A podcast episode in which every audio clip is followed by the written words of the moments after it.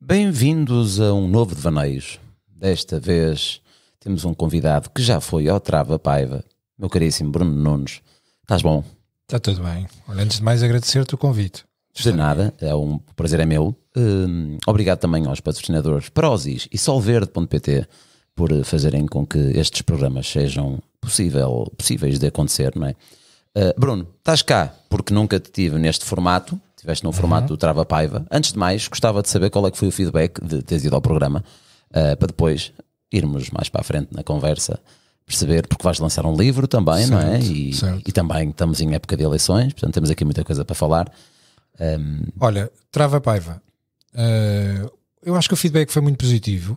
Eh, obviamente tens sempre os haters, tens sempre quem não gosta de ti, quem acha que foste demasiado fofinho, quem acha que foste demasiado radical.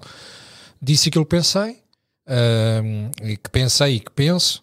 Ah, acho que foi um debate eh, interessante. Acho que falámos de uma forma séria dentro de um formato que era arriscado. Era um, era um formato que eu, que eu tinha a perfeita noção que a partir do momento em que eu aceitava poderia entrar num registro de debate que poderia não ser positivo para mim ou mesmo para o partido. Eu estava ali em representação própria, não estava em representação do partido.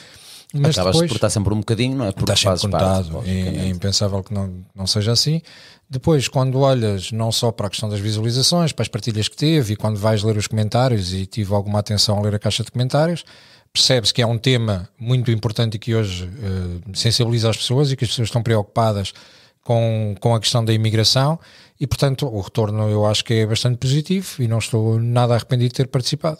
Hou- Houve muito comentário que hum, a dizer: olha, não tinha ideia que o Chega tinha esta posição é? e, e que acaba por ser também bastante bom para, para o partido, eh, para ti, logicamente, mas também para o partido, para as pessoas que achavam que o Chega era xenófobo e Certo. por aí fora e completamente contra a imigração, e que foi importante também perceber o vosso ponto de vista, neste caso o teu, é? Eh, de que é preciso imigração, simplesmente tenha que ser controlada. Exatamente. Ainda ao bocado me apareceu um vídeo no TikTok de um brasileiro que vive cá a, a dizer que, que o Chega é completamente contra a imigração e por aí Certo. fora, ou seja, e depois eu fui ver os comentários e tinha pessoal a dizer: Não, vocês, desculpa lá, mas estás completamente errado. Eles são a favor da imigração controlada e não Exatamente. à, à, à- Tens, à vontade, não é? Olhando, olhando para os comentários, tinhas, tinhas alguns interessantes que era, ao, ao fim e ao cabo, parece que o gajo do Chega, como, como era catalogado muito nos comentários, parece que o gajo do Chega era o mais esclarecido, não estava à espera que tivesse um discurso tão coerente.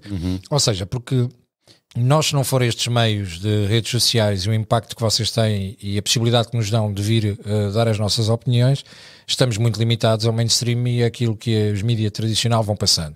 Os mídias tradicional vão perdendo força, aliás, eh, a situação hoje em dia da, da própria imprensa a nível nacional e as dificuldades que muitos vão passando é porque não se souberam adaptar e porque sempre tiveram condicionados a uma série de pensamento político que era quem lhes pagava as contas e daí agora estarem a pagar a fatura nesse sentido.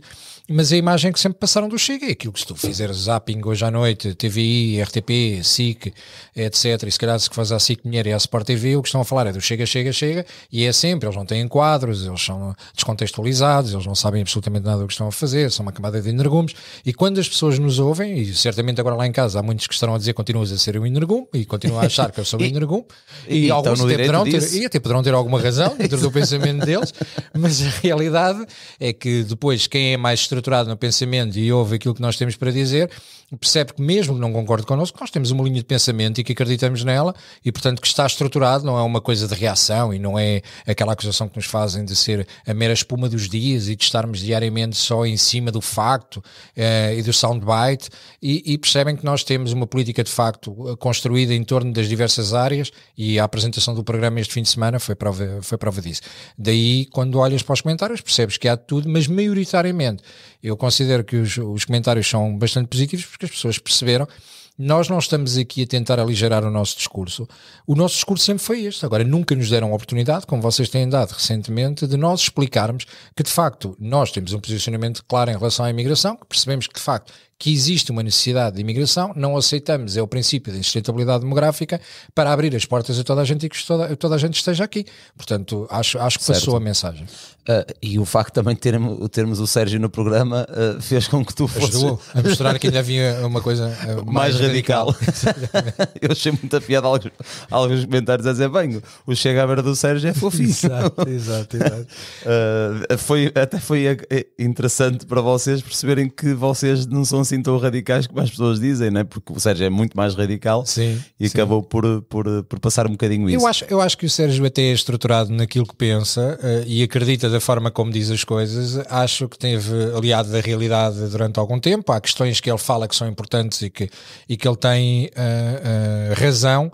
Agora ele coloca a coisa numa visão um bocadinho extremista para Certo. o meu entendimento e que eu considero, e é a minha posição pessoal, que, eu, que eu considero que não, que não devemos ir por ali e que é perigoso irmos por Certo, certo. Um, mas olha, tu- estavas a dizer que, pronto, que agora têm tido mais esta oportunidade de, de- de falar para, para, para novos públicos e esta oportunidade de, de poderem eh, falar sem tantas interrupções, sem, eh, sem eh, pronto, no fundo sem essas interrupções e, e de falarem mais abertamente. Sem cartilha. Exatamente. Ah, mas também não podemos desfazer aquilo que o Ventura fez há alguns anos atrás, não é? O Ventura fez um, eu acredito que tenha sido uma estratégia de marketing e que correu bem, porque senão não estavam com estes resultados. Claro. E eu disse-lhe mesmo, pá, parabéns, porque aquilo que vocês estão a conseguir realmente é inédito, é, é fantástico, os números que vocês estão a ter, pelo menos nas sondagens, vamos ver depois no dia 10, não é? Serão maiores. Mas, hum, olha, não- isso eu não te sei dizer. acredito que sim, acredito que vocês estão a crescer e até março ainda vão continuar a crescer, mas não, não desfaz certas coisas que o Ventura disse, não é? E eu acho que o que a, segura- o que a Segurança Social não. o que os mídia eh, fazem é aproveitam-se ainda um bocadinho eh, daquilo que foi dito pelo Ventura no início do partido e acho que as pessoas quando se hum, dirigem ao Chega como xenófobos e por aí fora e racistas vai encontrar um bocadinho a, a, a esse, entre aspas, marketing, é aquilo que o Ventura e o partido falava, principalmente o Ventura, eh, no- nos- nos inícios do partido, no fundo, não é? Sim.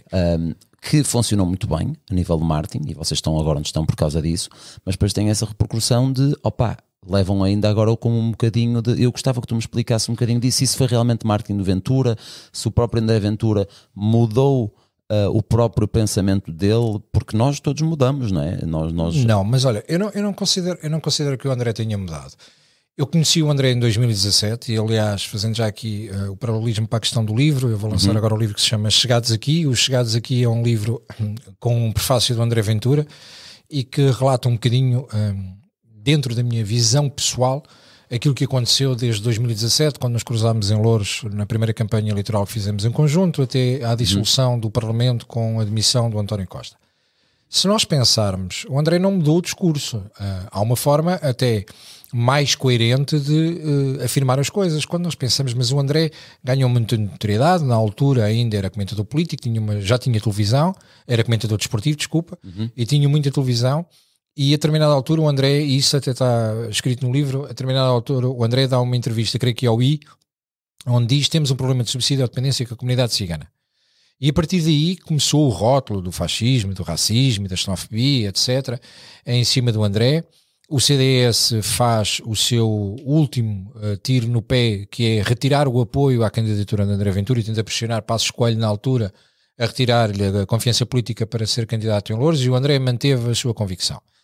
Sabes que eu, eu atualmente o vereador em Louros sou eu, um, e nós temos comunidade cigana integrada dentro do município, mas nós continuamos a afirmar que existe um problema com a integração da comunidade cigana.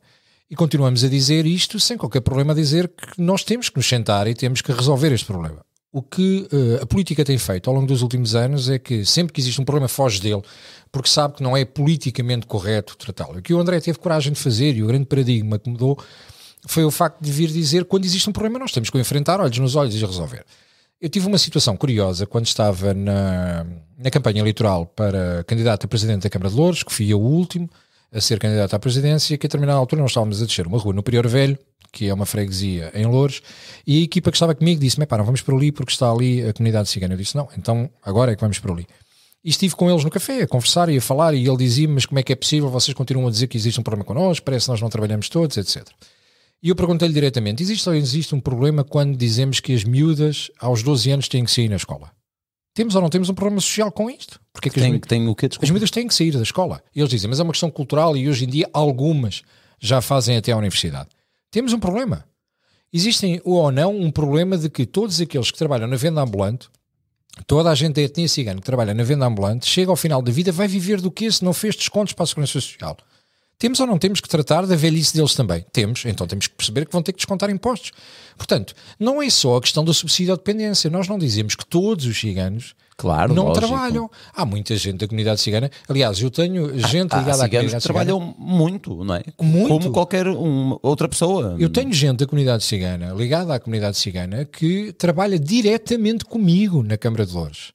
Trabalham diretamente comigo e são das pessoas que eu conheço que mais trabalha. Portanto, não é essa a questão. Agora, existem problemas culturais No que devem geral. ser adaptados.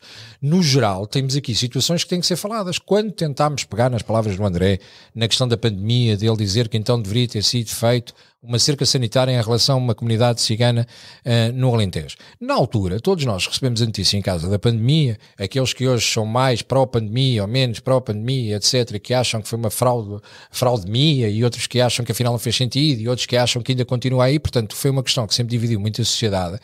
Nós colocávamos em cima daquela comunidade em que a determinada altura aquela comunidade não queria fazer os testes. E todos nós sabíamos o pânico que existia instalado e generalizado na sociedade. E o que o André disse na altura foi de forma sensata, sempre, e mais uma vez, como eu considero, de forma adulta no meio da sala, dizer se eles não querem integrar e se eles não querem fazer os testes, então vamos ter que os isolar de forma a não contaminarem, porque naquela semana tinha existido uma série de casos de Covid dentro daquela comunidade.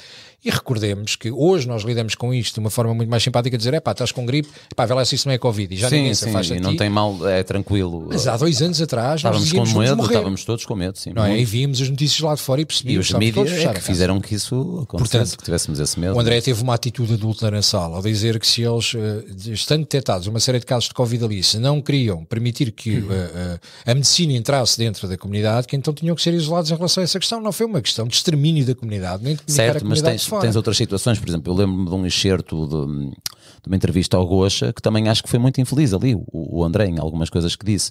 Ah, e lá está, isso já foi há, há muitos anos. Eu não Uhum. me acredito que, o- que o André Ventura, neste momento, tivesse um excerto desses como teve ah, há uns anos. Não é? sei qual era o certo em concreto. Opa, é que eles estão a uh, ele está a falar com o Manel Gocha uh, e, e basicamente ele diz que pá, não me recordo ao certo como é que é as palavras, mas ele diz que critica uh, homens que se vestem de mulheres e até dá o exemplo do Castelo Branco, porque se eu for uh, primeiro-ministro isto não vai acontecer. Pá, assim uma coisa que não, pronto, que não faz sentido ele ter dito isso. Sabe, Mas o André também tem minha, opinião, explicado. na minha opinião, atenção. Estamos, estamos a falar é assim, as neiras todos eh, podemos dizer, eu não considero que seja asneira ou não, não vou catalogar porque não sei as palavras exatas, já não me recordo, eu lembro-me dessa entrevista que o Costa até lhe perguntou, então, mas eu sou homossexual e por isso é contra mim, ou é meu inimigo, fez assim qualquer coisa do género, e o André sempre enquadrou eh, eh, a situação, da, o que nós, da homossexualidade. Nós temos é, a nossa questão em relação às bandeiras LGBT, é claro, nós achamos que não há motivo para uma discriminação, seja ela positiva, seja ela negativa, não tem que haver uma discriminação.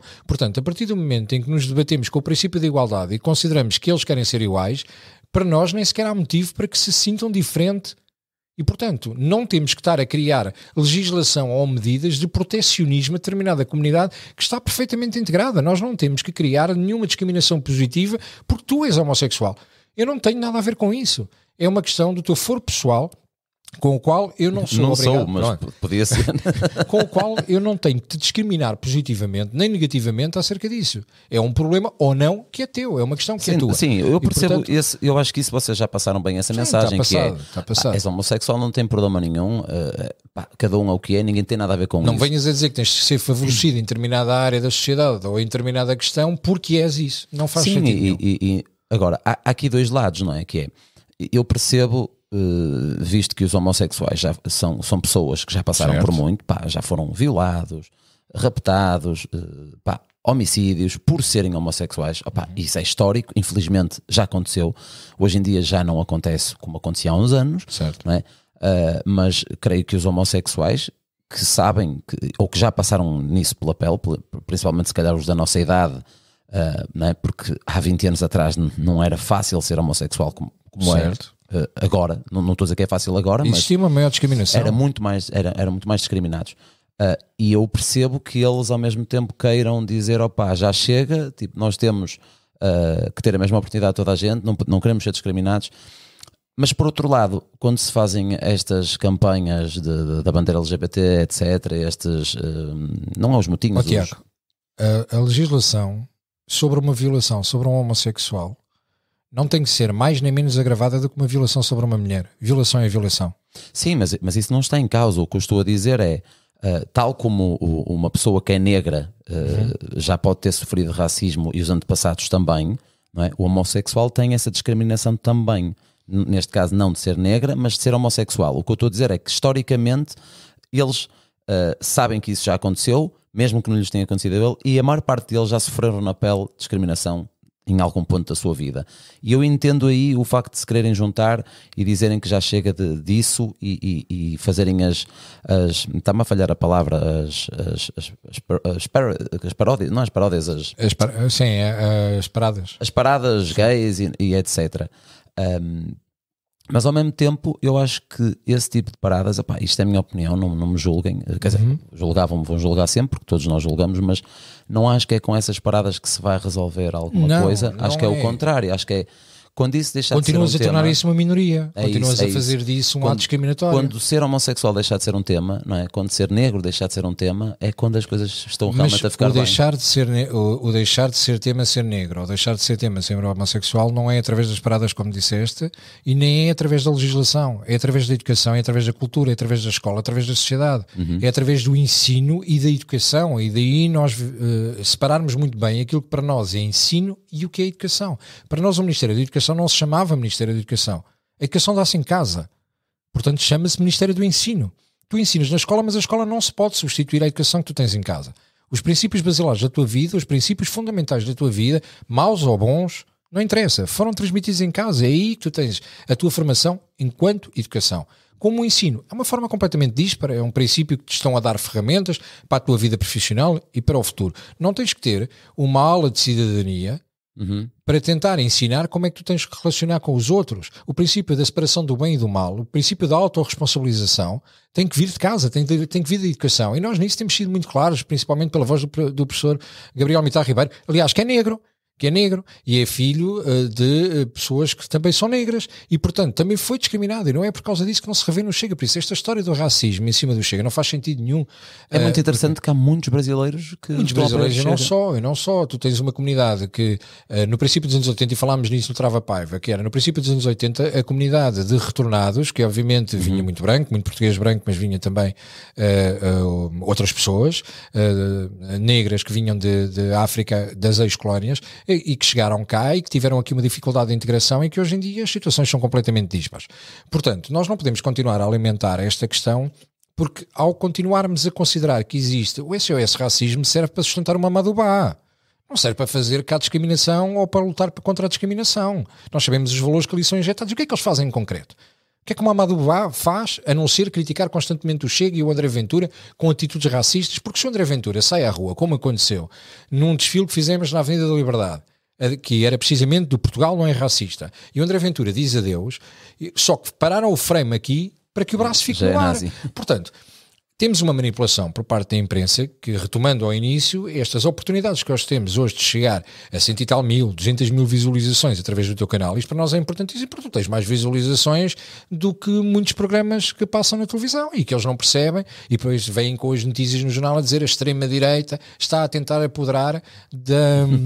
da imprensa. Curioso que essa notícia veio inclusive numa revista que semanas antes tu publicaste, que veio o jornalista tentar-te condicionar yeah. a dizer, meu caro, porque é que você está a dar destaque ao Chega e como é que é e não acha... Ou seja, é o princípio do regulamentar tudo, é o princípio é. do proibir, é a questão do socialismo, então, olha, olha aquela, tentar proibir olha o que aquela situação que aconteceu recentemente, ainda este, no mês passado, uh, do, do IKEA ter lançado aquela aquela campanha fabulosa. Bateu a todos? Eh, que foi fabulosa. Ah, parabéns ao, ao Martin do IKEA, que sem dúvida foi ou a agência que Estantes está a perfeitas para arrumar fachos. Foi perfeito. Tacho, e, tacho e entretanto, eh, de repente, vêm os Diogos Faros da vida, vem. Opa, e pior ainda é que vem depois o Expresso, lança no dia a seguir, uh, lança uma, um, uma notícia a dizer que o IKEA uh, não dá trabalho às pessoas porque têm a optar por máquinas, ou seja, a tentar denegrir a. Quer dizer, uh, isto é que nem disfarçam, não é? É a cultura da imprensa portuguesa, ou seja. Não é cultura da imprensa, Bruno, isto é cultura da imprensa que está a ser. que, é um, que tem o povo Está do país. Está completamente. capturada. Está Isto- capturada. que nem disfarçam. Quer dizer, Porque podiam lançar a isso passado dois meses, não, um mês, não. É no dia a seguir que é Nós- para tentar amenizar ali. Nós não nos podemos esquecer que durante a pandemia existiu uma injeção de 15 milhões de euros por parte do Estado na imprensa. Se me perguntares, e se calhar e isto não é uma posição que o partido tenha afirmado, é uma posição minha, se me vierem dizer dinheiro para a imprensa, sim ou não? Não. Claro que não pode. Não, pode a partir do momento em que a empresa. Ah, mas os acionistas assim condicionam a decisão do ah, editorial do, do jornal. Então, e, e o Estado se pagar não vai condicionar? Tornamos a imprensa em propaganda. Portanto, não pode acontecer. O que a imprensa tem que perceber de uma vez por todas é que está demodé, está antiquada, deixou-se ultrapassar pelas novas ferramentas que existem, deixou-se ultrapassar por ti, deixou-se ultrapassar por uma série de gente, e neste momento, se um jornal diário vender 150 mil exemplares, era milagre, e tu tens 150 ou 200 mil visualizações e é um resultado médio. Portanto, se calhar bastava olharem para os números e perceber a parolice que andam a fazer de norte a sul e de continuarem a tentar limitar a opinião e dizer que o perigo é o chega, portanto, e depois vêm com a tentativa de controle da comunicação e controle das mentes, que isso já deu, isso já foi, já foi E é interessante, é, é interessante e é, uma- é de uma coragem solene como é que algum jornal eh, ou algum canal consegue ter a coragem de dizer que o perigo é o Chega ou qualquer outro partido que não seja o PS. Porque se o PS é o partido que nos anda a escarafunchar a vida a todos, não é? Casos de corrupção, tudo em declínio, como é que há algum jornal ou algum canal que tem coragem de dizer que o Chega ou qualquer outro partido que não seja o PS é que é um perigo, quando o perigo que nós temos é o PS que nos está a governar há anos e só faz Puxemos as neiras. atrás, puxemos atrás. Manuela Moura Guedes era, o principal, era a principal pivô Sim, da televisão e assumiu publicamente que foi condicionada politicamente pelo Partido Socialista e que tinha recebido uma chamada do Largo do Rato depois, para, para condicionar e, e, e a andar dali para fora. Basta puxar um bocadinho atrás, para quem não conhecia Augusto Santos Silva, que é conhecido hoje em dia à conta do André Ventura, porque o André Ventura deu-lhe tanto protagonismo que ele passou a ser conhecido, que ninguém sabia bem quem ele era, porque ele era conhecido naquela bolha política. a Certo, nível da certo. população, as pessoas têm ideia que já o viram, ele foi ministro de uma série de governos, etc. Mas puxem lá atrás e pesquisem. Augusto Santos Silva, saída da televisão. Ele censurou, ele era comentador, e a determinada altura, quando é corrido da televisão, faz as críticas que faz à televisão. Aliás, que ele tem sempre uma dificuldade de lidar com quem corre com ele ou com quem não está no, no posicionamento político dele. Já o teve com o Chega, agora tem com o Ministério Público e é tudo errado, desde que incomodem o, o PS. Aliás, eh, o Jorge Coelho, o falecido Jorge Coelho, com todo o respeito, eh, antigo ministro do PS, dizia que quem se mete com o PS leva e Santos Silva dizia o que eu adoro mesmo é malhar na direita. Portanto, eles acabam agora por sofrer as consequências daquilo que nunca respeitaram. Vamos ver até quando vão tentar, como no Brasil, limitar o direito de opinião dentro da imprensa ou tentar dar, eh, deixa-me ver se eu sei dizer o nome certo, strike, não é? No YouTube e bloquear-vos os canais ou tentar criar aqui algum problema de monitorização Certo. para que vocês não possam ter rentabilidade e perceber, epá, eu gosto muito do Ventura, ou gosto muito do Bernardo Blanco, ou gosto muito do PSD ou do PS, epá, mas agora não lhes posso dar destaque, nem posso fazer isto porque sei que vou levar com monitorização em cima e portanto não vou ter publicidade e portanto vou ter que fazer pela minha vida. Eles até agora não- já não conseguem ou não estão a conseguir fazer isto, não conseguem criar eh, nenhuma bolha que nos consiga abafar. Dentro das redes sociais, seja André Ventura, Rita Matias, Pedro Frazão, eu, Gabriel Mitar Ribeiro, todos nós temos as redes sociais, todos nós temos as redes sociais a funcionar com força, uns com mais força do que outros, mas já não nos conseguem calar.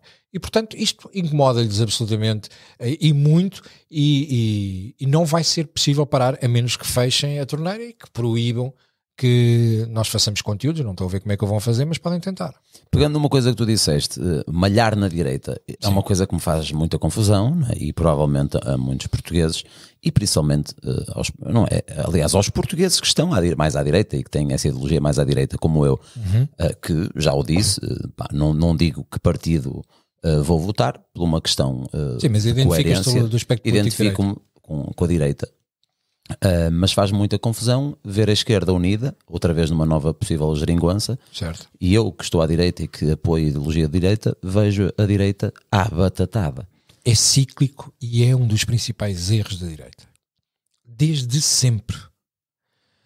Que eles, quando eles, esquerda, nos momentos de convulsão social, eles cedem, eles negociam e eles têm-se unido. Nós tínhamos conseguido, nós, direita, tínhamos conseguido historicamente, quando foi com a Aliança Democrática, fazer isso. Só que a Aliança Democrática hoje não pode ser a mesma coisa. Porque a conjuntura social é diferente, porque a conjuntura política é diferente, porque a redistribuição de votos é diferente. O PPM na altura tinha representatividade.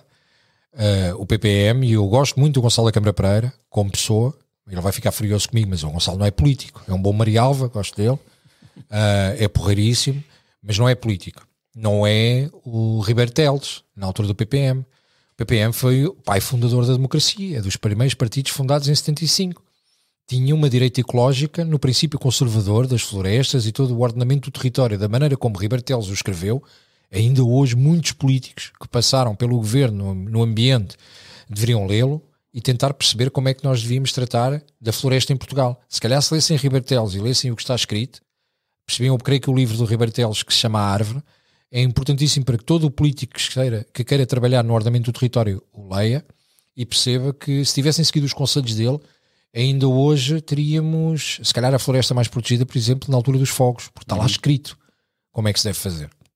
Está lá escrito, inclusive, que falta porcaria na terra.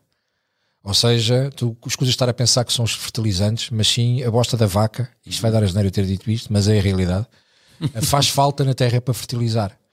Portanto, se há conservadores daquilo que é o ambiente e a natureza, e, se, e, a, e a direita foi perdendo isso, deveria ser a direita. E os conservadores, os agricultores, e todo o mundo rural que nós defendemos.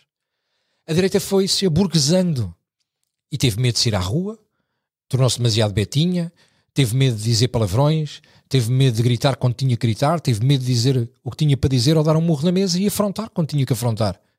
Porque Sá Carneiro teve a visão de perceber que a social-democracia é o caminho para o socialismo. Sempre foi e é histórico. Sá Carneiro percebeu, quando fundou o PPD, que o que queria era capturar, capturar entre aspas, uhum. todos aqueles empresários aqui do Norte, pequenos empresários, que eram vistos aos olhos do Estado como proprietários e como tal eram quase criminosos. E que Sacra tinha que os defender, porque uh, o tecido empresarial português, na sua maioria, sempre esteve assente na micro e pequena empresa, ou até nano-empresa, muito uhum. pequena, com dois, três funcionários. Nós não podemos trabalhar, tratar o senhor Carlos da tabacaria que é ele e a filha a vender jornais, e estou a falar de um caso concreto porque o Sr. Carlos é, é o senhor do quiosque em frente à Assembleia da República, como um, um grande empresário. Nem pode ter as políticas de. É, é uma empresa e, portanto, como tal, tem que ser tratado como um grupo Amorim ou como um grupo Sonai. Certo. Temos que ter alguma noção do que estamos a fazer. Um, Sacarney teve essa visão de ter essa política social em relação aos empresários e a quem gerava em, emprego. Ao longo dos anos, a direita foi-se. Uh, destruindo e autodestruindo. Porque sempre teve, depois de 4 de dezembro de 1980, ou seja, com o atentado em Camarate, sempre teve uma falta de identidade e falta de um líder. Porque morreu Sá Carneiro, porque morreu Adelina Mar da Costa, e a partir daí as duas grandes figuras caíram. Freitas do Amaral, com todo o respeito que possa ter por ele, tem respeito até determinada altura da história, porque a determinada altura ele próprio traiu a direita quando aceita ser ministro do Partido Socialista e a direita tem estado órfão ao longo destes anos. Até que apareceu alguém que tem uma retórica bem articulada, tem presença, tem imagem, diz tudo bem. Claro que não. Claro que não. Disse na semana passada, em reunião com o André, disse: não posso concordar com 100% do que disse. Concordo é com 98, concordo com 97. Nem com um amigo concordo com 95. concordar, não é? Nem o próprio um amigo, André. Nem com a tua mulher tu vais concordar. Não sei se tens ou não, mas. Não. O próprio André no dia a seguir a fazer certas intervenções, se calhar arrepende-se de ter falado assim, certo, como claro. eu me arrependo. Como eu também. Portanto, agora, neste momento, nós olhamos para ele, e nós, população, não estou a falar no partido, olhamos para ele e percebemos, pá, isto é o gajo, pá. Isto é o gajo que diz o que nós pensamos. Este gajo não tem problema de dizer no sítio certo uhum. como tiver que dizer. Que se tiver que dar um murro, dá um murro. Se tiver que abandonar a sala, abandona a sala que tem uma capacidade oratória, uma capacidade retórica que transpira cá para fora aquilo que nós acreditamos. Portanto, a direita conseguiu arranjar um líder. O problema é que nasce dentro de um partido que o tentou sufocar de imediato, que era o PSD. E percebe que está um perigo, que é o pior que pode acontecer aos partidos políticos, que é quando tens medo de alguém. Tens medo que aquele alguém cresça. E quando começas a ter esse medo, entras num ciclo vicioso de autodestruição. E o André teve a oportunidade, porque tinha notoriedade para isso, não é qualquer pessoa que agora chega e diz vou criar um partido. O André sabia que tinha notoriedade, o André sabia que tinha televisão, e o André sabia que era controverso. O André sabia que tinha que criar uh, confronto para ser notícia, porque caso contrário seria mais do mais mesmo. Um, era mais um. Tu sabes perfeitamente que quando vais à Assembleia e dizes ou oh, Costa vai para aqui ou oh, Costa vai para ali, tu sabes que estás a ser disruptivo claro. e tu sabes que aquilo vai, vai, vai dar asneira. E sabes que a asneira vai gerar impacto, que impacto vai criar gente do teu lado e outros contra o teu lado. E o que tu fazes não é mais nem menos do que nós muitas vezes fazemos, que é, para nós, o, o o público não é o final da comunicação, é um meio para continuar a propagar. Ou seja, uhum. eu quando me estou a dirigir a ti, eu quero que tu gostes da minha mensagem de forma a que tu a seguir a partilhes, porque a realidade hoje é outra. Já não é a lógica tu. Tu não queres ter 150 mil visualizações. Tu queres ter 150 mil visualizações e 30 mil partilhas. Porque tu queres que o pessoal partilhe o que tu dizes. E que as pessoas funcionem como o teu meio de comunicação. E isso mais nenhum líder em Portugal consegue fazer a não ser o André Ventura tem partilha. As pessoas partilham. E tu só partilhas naquilo que te revês. Tu, ou... Verdade, isso é verdade. E portanto, a lógica do Chega, a lógica do crescimento do Chega, não é preciso meter o Chega dentro de um frasco e levá-lo para estúdio para, para estudar. Nós não precisamos ser estudados como se fôssemos extraterrestres. É uma lógica de comunicação eficaz. Agora, podemos dizer, mas isto pode ser replicado por todos os partidos. O problema é que eles não têm uma mensagem que seja replicada porque ninguém se revê naquilo. Certo. E tu não vais replicar uma notícia ou, ou, um discurso no qual não te revês, porque tu não acreditas naquilo e vais chegar a uma altura que diz só este tipo, só o André Ventura, epá, é que é o gajo em que nós confiamos para poder propagar, porque eu acredito no que ele diz. Epá, às vezes okay, não gosto tanto mas... como ele grita, etc. Às vezes não gosto tanto como ele fala calmo. Isto nunca vai satisfazer a todos. Sim, mas isso, ele, isso, isso, já se sabe que, que André é Ventura, agradar a toda a vai, gente. Isto não vai soar bem, mas é a realidade. O André Ventura é partilhável e facilmente partilhável. E por isso, a partir daí, tu perdes o controle a partir do momento em que entra na rede, ganha vida por si só. E ele consegue captar essa atenção que mais nenhum político em Portugal atualmente consegue. E, e sendo, uh, tendo estas sondagens, não é? De 17% do, uhum. do Chega, 26,5% da AD, uh, 5% da Iniciativa Liberal, estamos a falar numa maioria já de 49,5%, se não estou em erro, uh, à direita. Uh, e que sabemos que se houvesse aqui uma coligação das, destes três partidos era garantido que íamos ficar a governar à direita, mas, mas o próprio líder do PSD disse que não ia governar com o Chega e já afirmou isso várias vezes, já deixou isso ponto assente. E há muita gente que, a maior parte das pessoas que se pergunta o que é que vai acontecer, uh, quais são as possibilidades, não é? Já ouvi isto, já fiz a mesma pergunta a, a outros deputados de outros partidos, mas gostava um, que tu me respondesses. O que é que tu achas que vai acontecer? Utilizaste uma, um adjetivo para catalogar o Luís Montenegro com o qual eu não concordo. O líder do PSD. Ele não é líder de nada. Um líder não toma a posição que ele tem, ele tem o partido partido. Passa a redundância. Assim como a Iniciativa Liberal, o seu líder costuma vir ao teu estúdio. É o Bernardo Blanco. o Rui Rocha é o porta-voz do partido. Não tem carisma. Não tem carisma. Assim como Luís Montenegro não tem carisma. Não podem liderar. Quem não tem carisma não lidera. O Bernardo é muito novo. É, mas é um futuro garantido da iniciativa liberal. Eu digo-lhe isto muitas vezes, ele fica furioso comigo quando eu lhe digo cheira-me que ainda vais ter que tomar conta disto antes do verão, porque o Rocha vai ter que saltar fora daqui para fora com resultado vergonhoso. Vamos ver o que é que tu vais apanhar para governar dentro do partido. Dentro do PSD, este, esta sangria desatada que a direita faz constantemente, que é agora se o Rui Rio, vem Luís Montenegro. O que é que o Luís Montenegro faz? Limpa 50 dos 77 deputados e mete-os fora. Tu repara bem, a esquerda, José Luís Carneiro foi contra uh, Pedro Nuno Santos, perde as eleições. E o que é que eles fizeram? Reuniram, disseram tu representas 35% do partido, portanto eu vou-te dar 35% de lugares na lista para que o partido vá unido. A esquerda tem esta capacidade. A direita mata-se. O único partido que não tem um problema com liderança assumida é o Chega. Tem esse problema completamente resolvido. Terá outros, teremos sempre problemas. Verás notícias que o António chateou-se com o Joaquim, que o Bruno não gosta do Tiago. Terás sempre isso. Agora, a nível de liderança, está resolvido. Nós temos um líder. Eles não têm. A iniciativa liberal podia ter evitado tudo isto e não estaria nos 4%. Bastava Coutinho Figueiredo ter entendido os timings políticos e entender que era um homem carismático e que se devia ter mantido lá à frente. Era Sim, mas pode ter outras razões, familiares e por aí fora, não, não sabemos, não é? Se fossem razões familiares, agora não é candidato à Europa. Não mediu os timings, não entendeu a leitura política do que estava a acontecer. Este governo era óbvio que iria cair e nunca poderia passar para Rui Rocha. Não passaria para Rui Rocha. É uma fraca figura.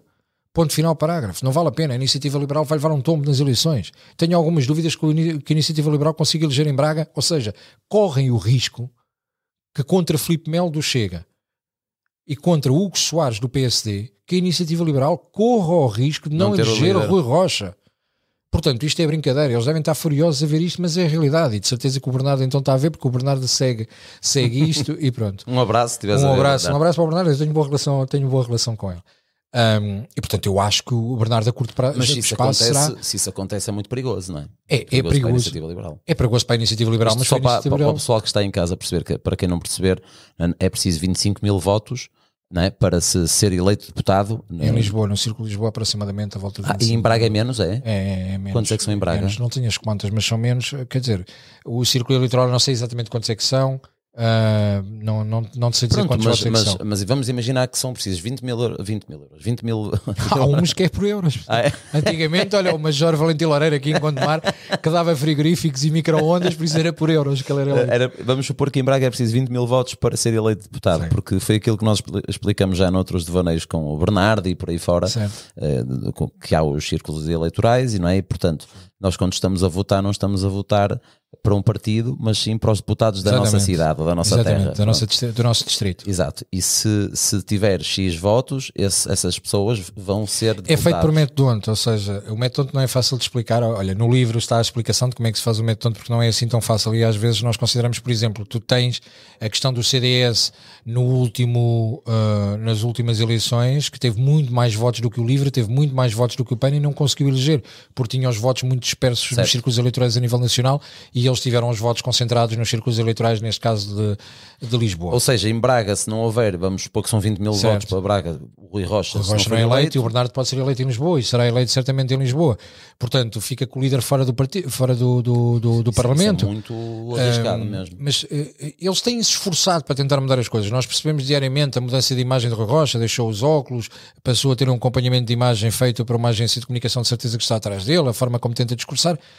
Mas tu ou nasces líder ou ninguém te ensina a ser líder. E, portanto, existe. Eu não estou a dizer que ele é, é mau estruturalmente e a nível técnico. Agora, eu considero que ele é um tecnocrata. E quando nós, ao início, dissemos que a iniciativa liberal não passaria de um conjunto de tecnocratas, percebemos que aquilo que lá está, o Carlos Guimarães Pinto, não pode ser. eh, eh, não tem imagem para poder ser um bom líder da iniciativa liberal. E eles tinham o líder.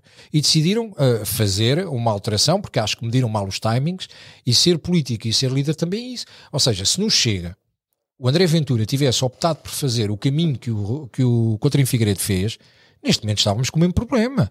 O Chega estaria a cair, porque sabemos que vivemos muito à imagem do André Ventura. Não temos mínima dúvida acerca disso e sabemos que se o André tivesse saído, que o Chega neste momento Mas estaria tu, tu muito depois de dizeres uh, o que estás a dizer, mesmo em relação à iniciativa liberal, Sim. é normal que eles vão ficar chateados em ouvir isso, não é? É pacífico. É, Pronto, mas também já estão habituados, vocês estão sempre em confrontos. Mas isso foi o que eu acabei de dizer. Tu acabaste de estar a malhar neles, não é? E eles provavelmente malham, não é provavelmente, eles malham em vocês, claro. ou seja, e continuam, continuam nisto. Ou seja, tu achas que depois de dizeres o que estás a dizer, que, o- que o Rui não é um bom líder, etc., Uhum. depois, qual é a probabilidade do facto de andarem a malhar uns nos outros, de, de haver coligações, de haver, eh, não é?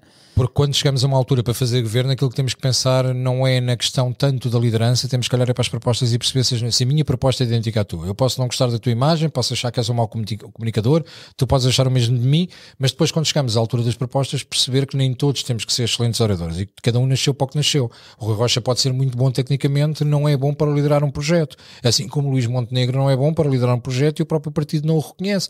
Agora, para nós é muito claro, se não existir governação à direita, quando o espectro político parlamentar pode determinar que a maioria de direita, se não acontecer é porque Luís Montenegro e AD não querem. Ponto final, parágrafo. E porque eles quiseram ceder. Porque são eles que estão a colocar a linha vermelha. Não podem dizer, ah, mas o Chega tem que votar em nós, mesmo que nós não o aceitemos. Quando nós há três anos que andamos a dizer que connosco não há governação com mera incidência parlamentar. Tivemos o exemplo dos Açores, onde claramente nós fomos o adulto na sala. Eu faço um pacto contigo faço um acordo contigo e digo: Eu aceito que tu fiques a governar, mas as minhas condições são estas. Vamos fazer uma luta contra a corrupção, vamos lutar contra a subsídio dependência. Passa um ano, passa dois anos e tu gozas com a minha cara e continuas sem fazer absolutamente nada. E eu ouvi isso, passou o primeiro orçamento, não vai passar o segundo. E tu continuas a teimar que isto vai ser feito assim. E chega a determinada altura que o que eu te digo é: então o governo vai cair por aqui.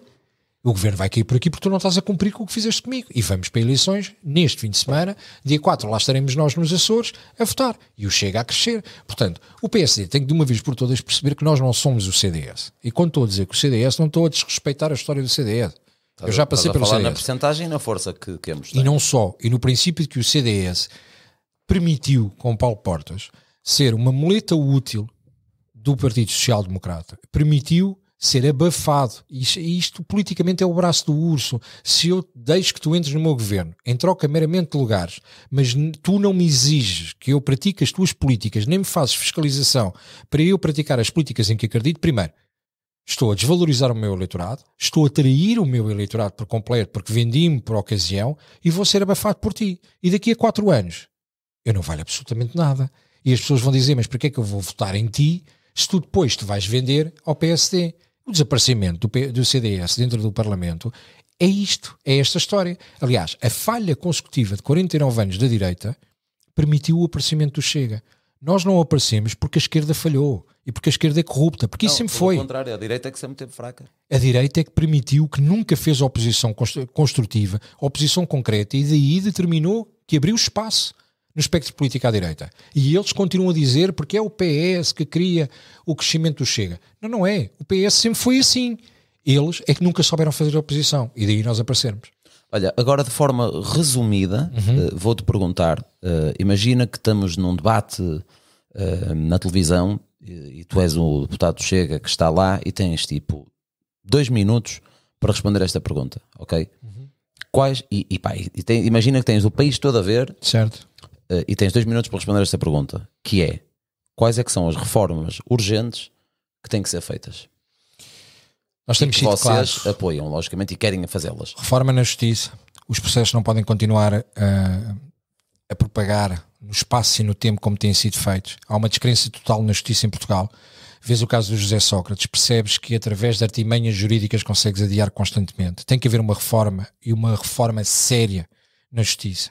Tem que haver também, paralelamente, uma digitalização séria e modernização na, jus- na justiça. Um caso concreto, porque as pessoas dizem que nós não temos não sabemos o que estamos a falar. Um caso concreto. Tu és do Ministério Público, fazes uma acusação sobre determinada pessoa. Eu sou o advogado de defesa. Eu, enquanto advogado de defesa, chego ao tribunal para ter acesso a esse processo. Eu tenho que levar a digitalizadora debaixo do braço ou pedir que me façam a digitalização daquele documento. Se tiverem centenas de apensos, vou ficar lá dias e dias para tentar ter acesso àquilo que tu acusaste, ou seja, tu já estás em vantagem na justiça perante mim, porque eu vou ter que ler tudo passado aqueles dias e os prazos estão a correr.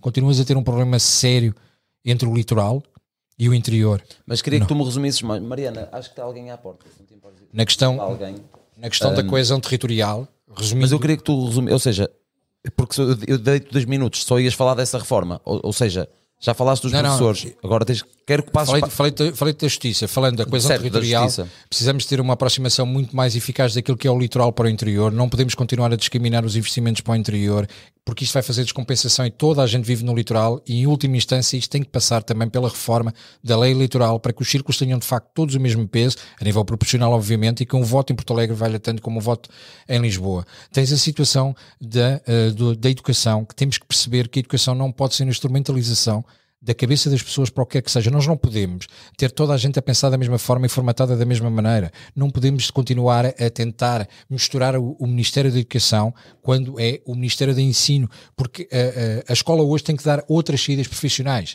Tens que rever seriamente a forma como o Serviço Nacional de Saúde não pode continuar com estas duas palas nos olhos a considerarmos que o Serviço Nacional de Saúde tem que ser meramente público.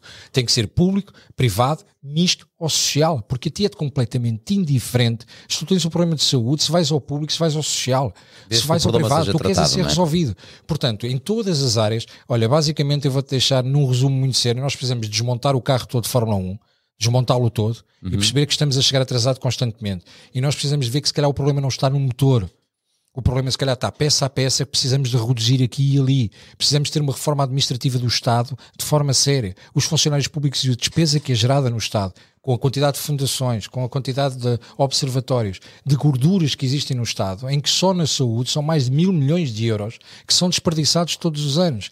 Portanto, chegou o tempo que o ideal era parar a nave e dizer temos que parar aqui para meter ordem nisto. Não dá. Temos que fazer uma reforma setor a setor, de forma uh, que não consigo explicar em dois minutos, mas basta, e deixo já o apelo, basta consultarem o site do Chega, está lá a proposta. A proposta neste momento inclui 200 páginas, que antigamente diziam aquilo são só 9 páginas, não perceberam o objetivo que nós estávamos a propor as coisas, mas hoje em dia está lá clarificado tudo aquilo que percebemos na mobilidade e transportes, na educação, na saúde, na agricultura, no apoio aos mais carenciados, porque continuamos a ter apoio aos carenciados da reforma que queremos para a segurança social, da forma como vimos a segurança social, do fim da subsídio à dependência, do fim da, da corrupção e de olharmos para cada vez mais controle e controle eficaz em cima da corrupção, mais força à polícia, não é porque tem que ser uma polícia musculada, é para que exista a ordem pública. No fundo, um, o Chega consegue uh, ter opinião sobre tudo, propostas sobre tudo e as propostas são claras. E a Sim. nível empresarial, quais eram as reformas que vocês iriam propor? Está claro, é assim, nós temos. Uh,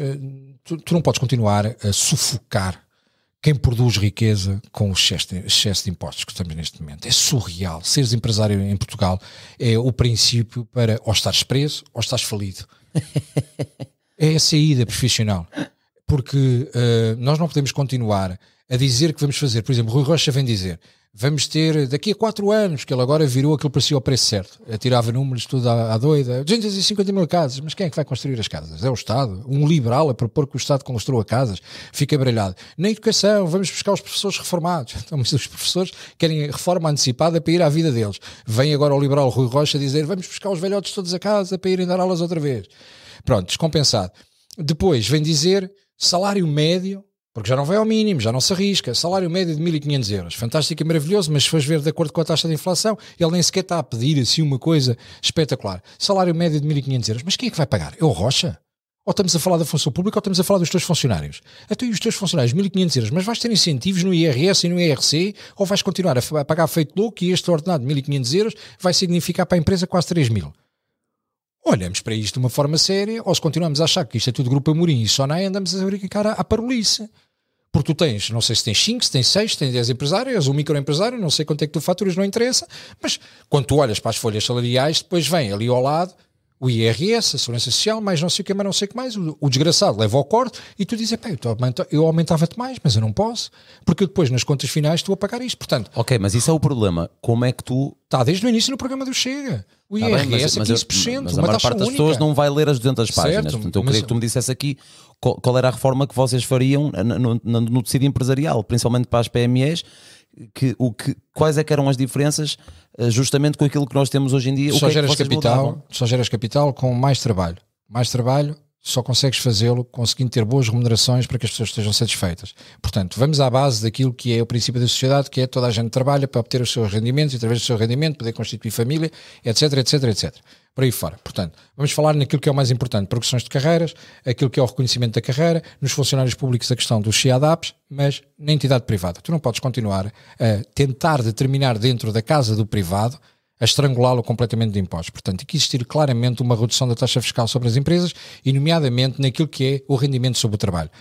Em relação ao IRS, tem que reduzir e tem que passar a uma taxa única. Tu não podes continuar a penalizar quem trabalha, não podes continuar a estrangular e a dizer que Quantas vezes, se calhar já te aconteceu, tu dizes, olha, vou-te aumentar aqui 150 euros no ordenado e a pessoa fazer as contas e diz assim, pá, mas tá, isso vai terminar que eu, vou, que eu vou aumentar no escalão e portanto seja, não então, quero fazer isto. O que, vocês, o que estás a afirmar é que se vocês um, tivessem esse poder, preferiam ter uma taxa única, quer fosse Sim. por uma pessoa que fatura 10 mil ao ano ou 300 mil ao ano. Obviamente, porque tu, quem fatura 10 mil ou quem fatura 300 mil, a porcentagem é a mesma, mas é, é mesmo. Por isso, tu vais, se ganhas 300 mil ou se faturas 300 mil e eu faturo 10 mil, tu vais pagar sempre mais do que eu. Mas é lógico, é uma questão é isso que eu também, não é? Que portanto, não faz sentido nenhum, é portanto, é proporcional. É? é? proporcional, portanto. E, e é engraçado, deixa-me só dizer-te isto, eh, Bruno, porque eu até achei engraçado ver, havia alguns comentários uh, no meu podcast com, no, na entrevista ao Ventura e eu, quando falei, quando estávamos a falar, e eu, eu disse ao André, pá, não, não faz sentido, isto até poderia ser engraçado, era ser ao contrário, que é, vamos supor que tens uma taxa, uh, uma taxa fixa, vamos, vamos dizer de 15%. Certo. E quanto mais tu faturas, essa, essa taxa iria baixar. Porque estás a gerar riqueza. Porque estamos a gerar riqueza, ou seja, vamos sempre pagar mais do que quem está a, a faturar menos. Só que houve muita gente, e as pessoas que fizeram esses comentários, pá, desculpem, mas vocês têm que estudar um bocadinho mais, não é? Não, não comentem sem, sem perceber aquilo que, estão a, o que, que está a dizer. dizer. É, a favorecer Ou então fui eu que tive uma, uma fraca capacidade de comunicação. Também pode ter acontecido, mas acho que não foi isso. Portanto, uma pessoa que ganha 100 mil, não é? Se tivesse que pagar 15% ao Estado, são 15 mil, não é?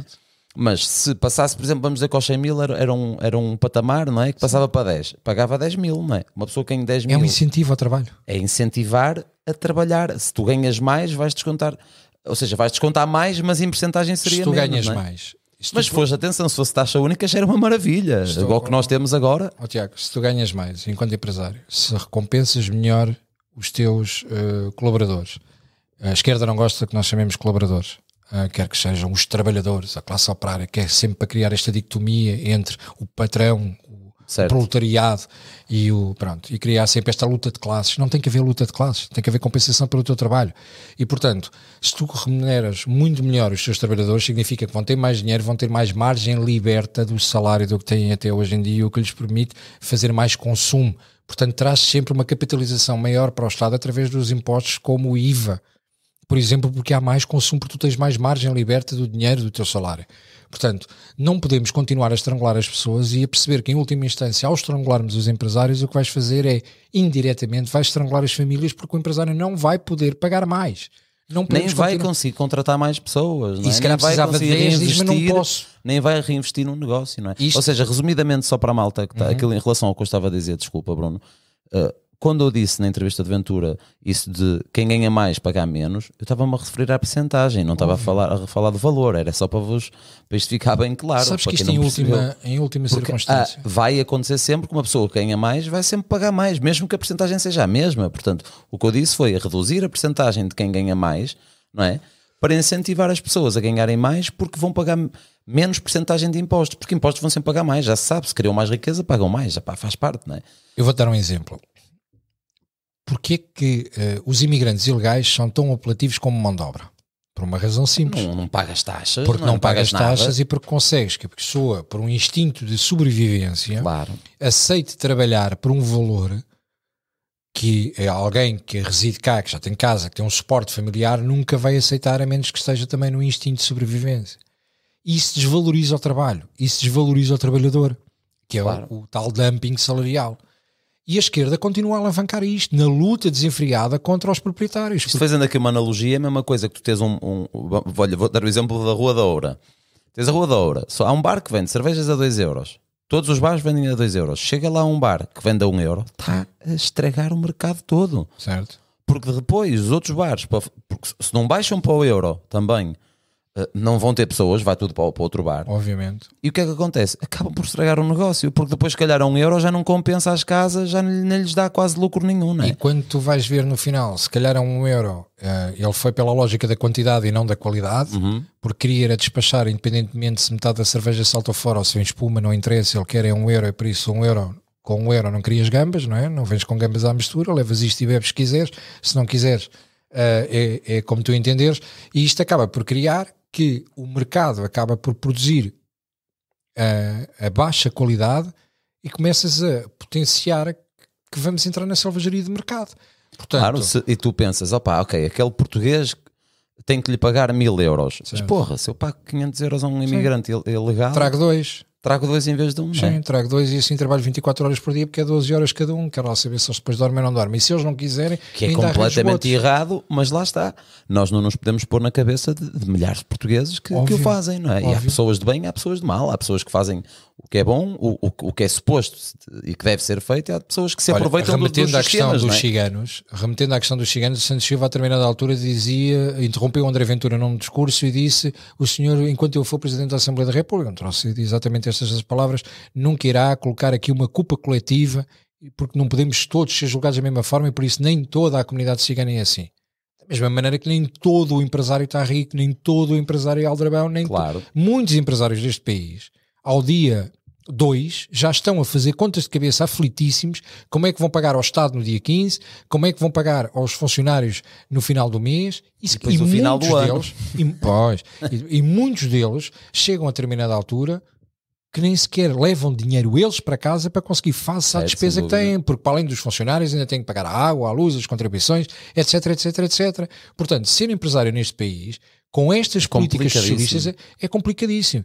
Já para não falar nas questões da relação de direito laboral, que é mais fácil tu divorciar-te do que despedir um trabalhador. Sim. Porque, por simplesmente não queres. porque não gostas da pessoa, porque a pessoa não faz um bom trabalho. E a necessidade de abertura de processo disciplinar, a necessidade de protecionismo. Sabemos que não pode existir abuso, mas tem que haver aqui um meio termo, nem 8 nem 80. Certo. Tu sabes perfeitamente que as medidas compensatórias para qualquer funcionário que tu decidas mandar para a rua porque não queres, porque te respondeu mal, porque diz que não quer trabalhar, porque o que quer que seja, tu tens uma dificuldade extrema em poder, sim, sim. Em poder despedir. Por isso, obviamente, tem que existir protecionismo em relação aos funcionários. Mas não pode ser uma medida protecionista de tal forma que desproteja a entidade patronal e que eu tenha que casar é o que estás a dizer, nem 8 nem 80. Nem 8 nem 80. Tem que existir uh, uma mudança e uma visão clara de tudo isto. O, o único problema que eu vejo aqui, porque eu, eu, concordo e acho que se vocês conseguissem, que dificilmente isso vai para a frente, honestamente, porque ou, ou temos um governo à direita ou isso não vai acontecer nunca, uhum. e já sabemos porquê, não é? Por exemplo, ter uma taxa única, não é? Era, era fabuloso. Taxa única só nós e a Iniciativa Liberal é concordamos, porque o próprio PSD tem dúvidas do que é que é Claro que tem dúvidas, porque tem lá pessoas muito mais velhas, não é? E é normal que tenham dúvidas, porque é sair de um bocadinho do sistema que viveram a vida toda. E eu percebo que eles tenham essas dúvidas. Agora, vamos lá ver. É preciso também as pessoas perceberem que para haver essa redução fiscal, uh, o país provavelmente abranda um bocadinho mas depois, nos anos que vêm a seguir, vai ser muito melhor. Porquê? Sabes Porque que eu não acredito que abrande. Acho que não vai abrandar, não tenha pelo menos ali um delay de X anos.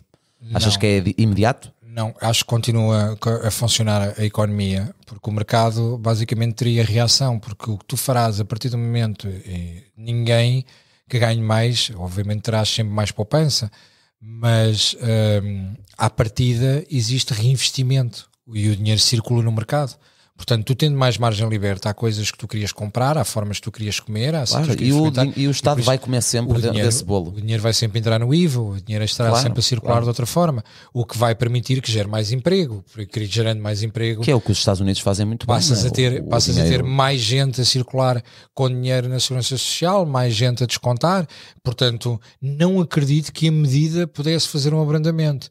Ainda para mais, numa altura que nós estamos, em que tivemos pela primeira vez uma injeção de capital por parte da União Europeia, através do plano de resiliência, que é brutal e que nos tinha permitido que alguma quebra de uh, arrecadação de impostos, nós temos excedente orçamental, nós temos, uh, e aliás, o Medina sai uh, a dizer a peito cheio, nós demos excedente orçamental, portanto, nós não tínhamos necessidade de estar a fazer este estrangulamento às empresas, porque até houve excedente orçamental e o Estado não tem que dar lucro, o Estado tem que reinvestir as pessoas têm que perceber que quando precisam da saúde têm saúde, quando têm precisam de justiça têm justiça, têm meios de transportes, têm as ruas arranjadas no poder local, portanto tens é que reinvestir na sociedade, isto não é uma empresa, o Estado não é uma empresa, portanto eles têm que perceber que isto não podemos chegar ao Parlamento e dizer nós temos excedente orçamental, se tens excedente orçamental aumenta as reformas, se tens excedente orçamental melhora a saúde, melhora as condições dos profissionais de saúde para que eles não passem para o privado, nós temos falta de médicos? Não. Há médicos no privado, porque é que não temos, porque é que temos a ausência de médicos ou falta de médicos? Pagam mal no público. Passam, pagam mal e, portanto, tu tens ali ao lado quem paga bem. Portanto, é uma questão de ter bom senso, dois dias de teste e os olhos abertos. Não estamos nos anos 80 e a população finalmente começa a perceber isto. Uhum. Portanto, não acredito que exista um abrandamento da economia. Acredito que a economia se vai reorganizar e, e, o mercado funcionará de uma forma diferente, muito mais aberto, em que os impostos que hoje sobre o trabalho são se calhar uma fatia muito importante e têm X de porcentagem dentro do Orçamento do Estado, passam a ser os impostos indiretos a ter uma responsabilidade direta dentro do Orçamento do Estado, através do IVA e de outros. Voltando à, à pergunta anterior, que é o que é que tu achas que vai acontecer no dia 10 de março, visto que temos esta nega do PST em relação a vocês, uhum. mesmo a própria Iniciativa Liberal diz que não quer coligar com vocês, uhum. um, ou seja, vocês acabam por estar à direita com outros partidos, mas é uma direita um bocadinho solitária, vou-lhe chamar assim, uhum. se bem que não é muito solitária, porque são 17% nas sondagens e são milhares de pessoas, não é? Um, solitária, salvo seja, em relação aos outros partidos. O que é que tu achas que vai acontecer? Uh, se tivesses que, que, dizer assim, olha, Tiago, uh, o meu feeling é que no dia 10 de março vai acontecer. O que é que Olha, seria? o meu feeling é que vai acontecer que nós vamos ficar muito mais próximos do PSD do que o próprio PSD acredita. Um, aquilo que eu uh, uh, queria mesmo era que nós ganhássemos as eleições, sabemos a dificuldade que é, mas acreditamos e acredita, passa a redundância, acredita que acreditamos que é possível. Estamos a 7 pontos percentuais na última sondagem daquilo que é a AD o que para nós é, é, é claramente um sinal de que é possível. acreditamos que das duas uma, ou eles são adultos e percebem que não há cá parvoíce linha vermelha e que têm que nos sentar connosco e cada um terá as suas regras e cada um terá o seu jogo e cada um dirá ao que vem e chegamos a um entendimento entre pessoas adultas responsáveis que querem governar um país e dizemos então estas e estas medidas vamos trabalhá-las em conjunto e as reformas são feitas através daqui, ou que uh, a Aliança Democrática, o voto na Aliança Democrática é um voto no PS. E portanto eu acredito que o Chega, tendo cada vez mais força, vai obrigar a que o PSD, enquanto segundo maior partido da direita, porque eu acredito que ficaremos à frente deles, uh, vai ter que ceder e perceber que haver coligação de direita poderá ser eles a terem que viabilizar um governo nosso, porque da forma como têm acontecido estes escândalos na Madeira e como se percebe que eles são todos farinha do mesmo saco, corre o sério risco de nós lhes passarmos à frente e a coisa deles dizer não governamos com o Chega, ser o Chega a dizer nós não precisamos de vocês para governar para absolutamente nada. Portanto, nós consideramos que a direita Mas tem que se sentar à mesa. vocês ficassem à frente do, do PST, como é que iriam governar?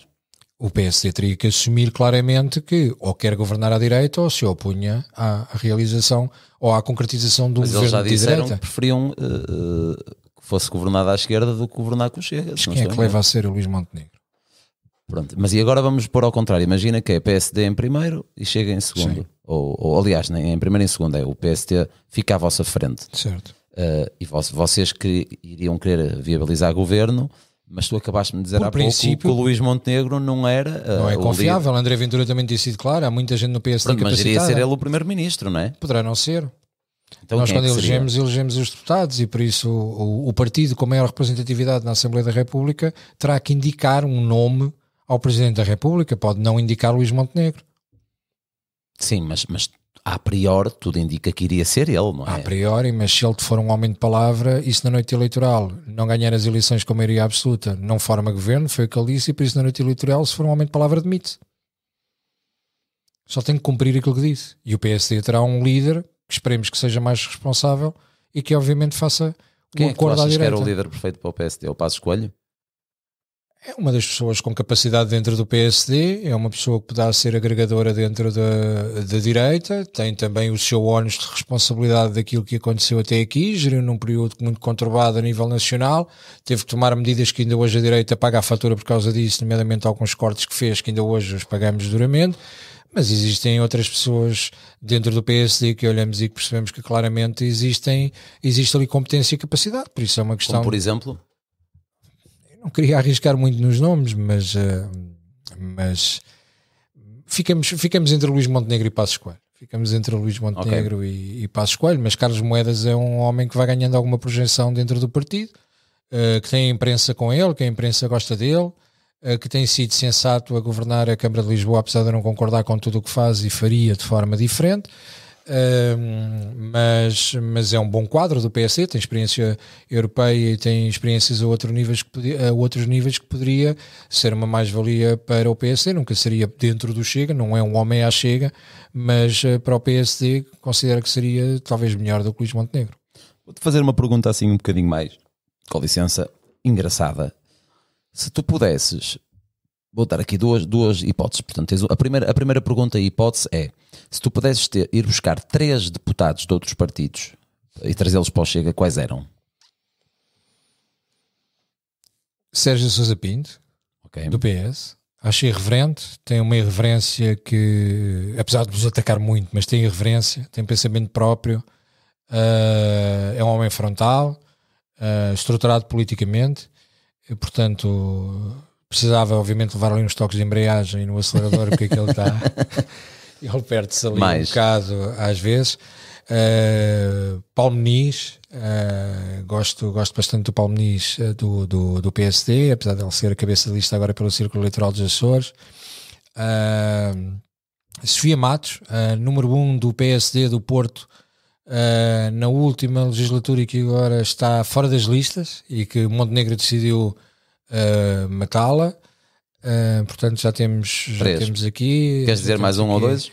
já temos aqui três e, e três e que um vem do PS, já viste? Mas pronto, mas, eh, mas era um nome, era um nome que eu veria, veria de Iniciativa Liberal, ias buscar algum? A, a Iniciativa Liberal precisava de o controlar um bocadinho, porque ela é demasiado liberal Uh, o Bernardo. O Bernardo, o Bernardo.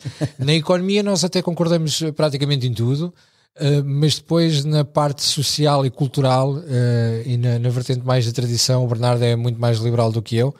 Portanto, tinha que levar ali também um aperto na embreagem, okay. ou neste caso no travão. Precisava de lhe assinar ali o travão para ele se acalmar um bocadinho, mas o Bernardo é um bom quadro. Boa, e, e agora vou-te fazer ao contrário, que é, se pudesses, uh, se eu te pudesse dar esse poder de, e dizer-te, olha Bruno, tens agora um poder mágico de que estalas os dedos e três deputados que estão lá vão à vida. Salvo seja, não é? Vão à vida literalmente, é saem de, de, de lá. Uh, saírem dali. Miguel Santos, do PSD, Uhum. Uh, não, não, não faz sentido sequer eh, estar, estar na Assembleia da República, não tenho qualquer simpatia, nem pessoal nem profissional, pela, pelo posicionamento dele. Um, Mariana Mortágua, okay. não, não a voltaria a sentar dentro do Parlamento. Acho uh, a pessoa mais populista que existe dentro do Parlamento eh, usa e abusa desse, desse facto, apesar de tentar estigmatizar André Ventura com esse posicionamento e não concordo minimamente com o que ela defende, portanto era assim uma coisa meio autoritária e vão dizer lá estão eles, está a ver, queimava, tal, tirava dali. Um, tentar encontrar outro que não fizesse assim tanta falta. Uh, Alfredo Maia, do, do, do PCP é um senhor simpático, é um sujeito simpático nos corredores, super educado, etc. Mas não acrescenta, não acrescenta absolutamente nada ao Parlamento. E, portanto, colocaria uh, fora. Prefiro o Silva do PS, colocaria fora. É bom para fazer tweets, não, serve para absolutamente mais nada. Ficará furioso também uh, de eu dizer isto, mas é. É Emília Cerqueira, do PSD, também não, não simpatizo. Uh, ah, aqui era, havia Era uma lista grande. Já expulsava, estou expulsava daqui uns 50 o Bernardo facilmente. Blanco, olha, não quis responder. A só... Não, por acaso disse, ele respondeu que era Morena Mortágua, também já não lembro dos outros dois, mas, mas a tua lista era, era mais ah, extensa. É, acabava, acabava aqui com, com muitos. Acabava com muitos. Sim, no, no bloco tirava-os quase, quase a todos. A Soeiro também não acrescenta nada. Portanto, havia ali muitos que. Muito, era uma limpeza já. Era, era, era. Aliás, fazia aquilo que era uma das propostas do Chega, que nós achamos que não são precisos 230 deputados. Certo. Eu ia tirar de lá 50 ou 60 e ninguém dava falta deles. Ah, isso, tenho Garanto certeza que há alguns, absoluta. E há alguns que eu estou a olhar para a cara deles agora e que não me lembro do nome deles porque nunca falaram da legislatura, percebes? Certo. E portanto, como nunca falaram, eu nem sequer sei o nome deles. Nem, nem, sei que estão ali, sei que é o tipo, aquele tipo é, é deputado do PS, mas pá, tenho ideia que é do PS, porque o gajo anda para ali, mas eu nem sequer sei o nome dele. Eu, aliás, tive uma intervenção na Assembleia da República que disse isso, porque eu estava a intervir e, e eu vou lá atrás da sexta fila, começou a falar aos gritos e disse: pá, se queres falar, pelo menos levanta-te e diz o nome, porque eu nem sei quem tu és. porque não faço puta ideia de quem E nem é. foi para ser mau, é porque era mesmo Não verdade. sabia, não sei, não sei quem ele é. Não E continuas a não saber se Não calhar. sei, não sei, não sei quem ele é. Sei que é do PS. Pronto. Está ali, mas eu não sei. Há, há vários. Há vários, Tens, pois. tens vários, tens vários nesse, nesse registro. Isso é, que- é, pô, esse- esses fazem-me lembrar, sabes o quê, meu? O guarda-redes, o, o terceiro guarda-redes das Ninguém equipas. sabe quem é. Não, que ninguém sabe quem é, mas ganha um salário até porreiro. Imaginam, o terceiro guarda Eu lembro do Hilário que foi para o Chelsea, era o terceiro guarda-redes, era, era um emprego de sonho. Pai, que é um gajo que no dia que vais para o Marquês ou aqui no Porto, que vais ali à, à, à praça, aos aliados, o gajo vai receber medalha. É, recebe a medalha. percebes? Mas ninguém sabe Mas, é. mas no, no caso do Hilário sa- sabiam, porque o Hilário, não é? O Hilário ganhou e foi do Porto e etc. Mas ele, em final de carreira, vai para o Chelsea, terceiro guarda-redes, foi com o Mourinho. Sim. Uh, e também ganhou a Champions, se não estou em erro lá, com o Mourinho. Acho que ganhou Sim, a sim, Champions. o ficou, eu acho que ele Ou ficou não, inclusive não, como, o- como adjunto não, do treinador de guarda-redes. Mas o Mourinho, o Mourinho ganhou Champions no, no Não, Chelsea, não, não, foi no Inter, foi no Inter. Pronto, mas foi campeão inglês e não sei o quê. E houve uma altura até que ele teve que jogar porque os dois se lesionaram e ninguém estava à espera e até fez grandes jogos e tudo. Mas só para dizer que é um emprego de sonho, não é? Terceiro guarda-redes, pá, só treinas tudo, depois não vais aos jogos, não faz nada. E isso é igual. Os gajos estão lá, ninguém, nem falam. Pronto. Mas olha, vou-te dizer, eu esqueci-me do nome de um ah, que não faz lá falta nenhuma ah, a nível político, mas ah, a presença dele ah, eu considero que é importante para a democracia. E vou explicar porquê. Rui Tavares. Não concordo com nada do que ele diz. Considero que é uma figura até ah, estranha e um elemento estranho dentro do Parlamento. Político, estou a falar politicamente. Uhum. Mas é importante ele lá estar. Porque- As pessoas perceberem que há gente que pensa assim. Isto é verdade. Ou seja, eu podia ficar- classificar alguém que tinha um pensamento completamente atroz, que diz a partir de agora temos que impor que só se trabalha quatro dias por semana. Então, e o populista sou eu. Se calhar a mulher é trabalhar dois dias por semana e folgarmos cinco. não sei como é que vamos gerar a riqueza, mas que tem uma visão da sociedade que nos chama racistas, mas que expulsou o Joacim do partido. Bom, e portanto é importante que aquela pessoa ali esteja para nós nunca esquecermos o perigo que é aquele tipo de gente existir. Aquilo sim é perigoso. Portanto, eu não o tirava, não o deixava estar todos os dias dentro do Parlamento, porque ele é muito chato. Pá, ele é muito chato. Deixava de vez em quando entrar. Estás a ver aqueles relógios de cuco, que o cuco vem cá fora, pá, fala e depois remete para dentro. Sim. Pá, era o Tavares na Assembleia. O Tavares vinha, percebes? Mandava isto a sua laracha. olha, vai ser um belo, um belo corte isto. Pá, ele vinha, mandava aquela laracha e voltava para dentro, percebes? E saía dali. Pronto. Uh, uh, porque eu acho que ele é importante para nos lembrar de hora a hora que aquilo existe. E que é perigoso, aquele pensamento. Que aquilo é grave. Que aquela, aquela linha condutora, aquilo sim pode levar a um registro de um, totalitarismo dentro do Estado que seria muito complexo se alguma vez adotássemos as medidas daquele homem. Portanto, eu consideraria o Rui Tavares, eh, não o colocaria fora, mas a, tempo, eh, a maior parte do tempo estaria fora porque era o cuco da Assembleia da República. Vinha, mandava a laracha e desaparecia porque aquilo não há paciência para aturar. Pá. Olha, e voltando agora um bocadinho mais atrás, uhum. eh, tu começaste a escrever um livro lá. Aliás, vai, vais lançá-lo quando? Olha, o livro era para ter saído agora em meados de março. No entanto, surgiu esta questão de demissão do Costa, queda do governo, eleições, e portanto eu acho que o livro poderia uh, acabar por ter aqui um, eh, alguma leitura durante o período eleitoral, uh, que obviamente as interpretações são feitas por quem, por quem as quer, uh, sendo que, e daí eu ter definido com o André, o André é o autor do prefácio, não podia ser de outra forma, e portanto o livro vai sair, em princípio, uh, faremos uh, logo imediatamente a seguir às eleições, uh, porque o livro chama-se Chegados Aqui. O objetivo era vir desde 2017 falar a experiência que eu tive no partido e a forma como vivi o partido. algumas curiosidades dentro do Parlamento, como a história da perna de pau, que eu já falei em algumas, em algumas entrevistas. Mas e não faria sentido ser antes ou não, é, não consegues mesmo? O livro está terminado e termina com a queda do governo. Um, nós, nós achamos que agora podemos fazer os chegados aqui ser reentrada no Parlamento com, com os deputados uh, num grupo parlamentar grande. Portanto, estou a ponderar ainda com o André se lançamos já Uh, apesar de ser um livro muito de curiosidades, tem também uma vertente ideológica, descreve espaços interessantes do Parlamento, descreve, uh, descreve como é que nós organizamos no 25 de Abril para a recepção ao Lula, uh, descreve como é que me preparei para alguns discursos, como é que trabalhámos com os assessores, ou seja, os bastidores de tudo isto. Mas isso mesmo é, é, é, bom material para campanha. É. Não foi, é, não foi pensado para isso. Eh, não foi. Eu deixei, mas deixa, não deixa de ser um bom material para campanha. Eu, eu deixei à consideração do deixei à consideração do André, obviamente, porque neste momento a única coisa que falta fechar é mesmo o prefácio do, do André. Eu tinha-me comprometido em fechar com a questão do, da queda do governo, a barracada dos 75.800 euros na, lá no, no gabinete do SCAR e etc. Um, epá, e, portanto, estamos a ponderar uh, se vamos lançar ainda durante a campanha eleitoral, uhum. uh, se entra em pré-venda durante a campanha eleitoral, e, portanto, eu não o quero meter, uh, isto é um dado, eu não o quero meter em, em, livrarias, porque eu sei o que vão fazer ao livro, e sei que o livro vai estar escondido em determinadas coisas, e, portanto, o livro vai estar à venda só em plataformas digitais.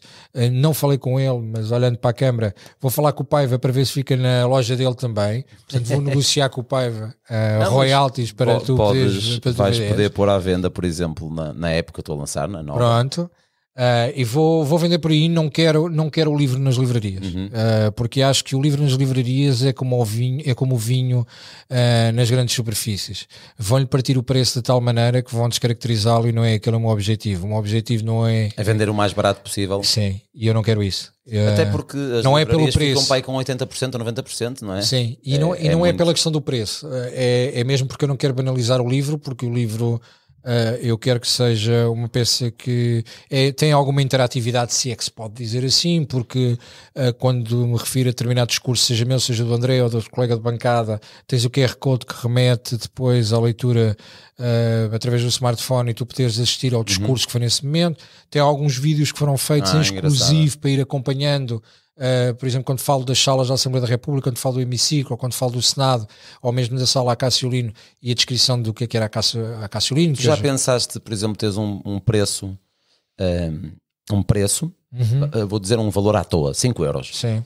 E, por exemplo, se fosse militante do Chega, pagava 2,5.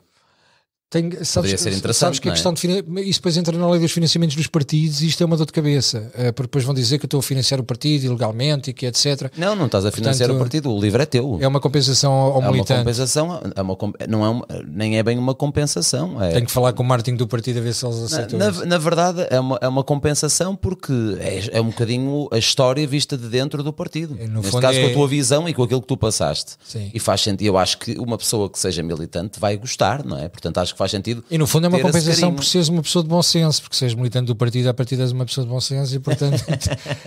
Isso eu já não sei responder, porque com certeza que tem boas pessoas e pessoas se calhar menos boas, como, como em todos os partidos, não é? Sim. Uh, mas. Portanto, o livro tem depois, só concluindo, tem alguns vídeos que foram feitos em exclusivo para o livro. A história, por exemplo, da, da, da sala Cassiolino, que é a sala que hoje pertence ao grupo parlamentar do Chega, uh, que no passado era a sala chamada Sala Império, Uh, e que eles fizeram cair o nome Império e tiraram o nome da, da sala de sala Império com medo, com a conotação que tinha da colonização, etc. E tem essa, essa vertente.